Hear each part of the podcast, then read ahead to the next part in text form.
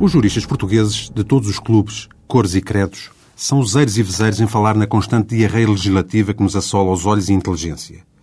Querendo com isso criticar não só a quantidade de leis que todos os dias enxameiam os servidores do Diário da República Eletrónico, como a própria qualidade do que emerge da mente dos legisladores para os ecrãs luminosos e enfastiados dos nossos computadores.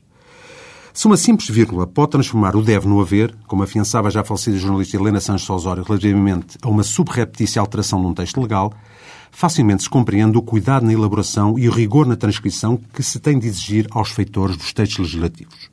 Os bons acabamentos legislativos são cada vez mais raros, o que não espanta, pois não só os bons artífices estão em vias de extinção, como, lá diz o povo, a pressa é inimiga da perfeição, e as leis são cada vez mais lestas e, em muitos casos, prematuras.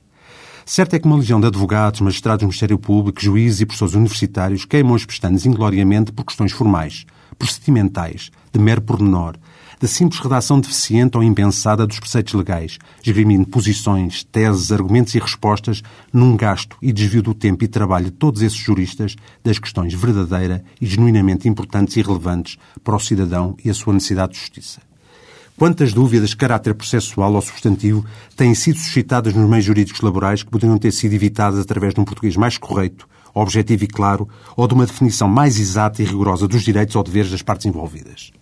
Estou a lembrar-me do que aconteceu ao nível dos pressupostos legalmente impostos para a remissão obrigatória ou facultativa das pensões de acidentes de trabalho, na sequência da entrada em vigor do atual regime jurídico dos acidentes de trabalho,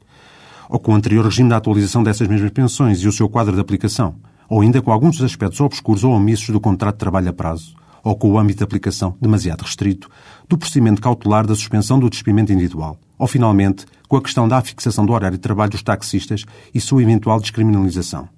Tudo problemáticas onde as hesitações e as divergências de opinião foram por vezes consideráveis, quando não mesmo radicais. Até para a semana.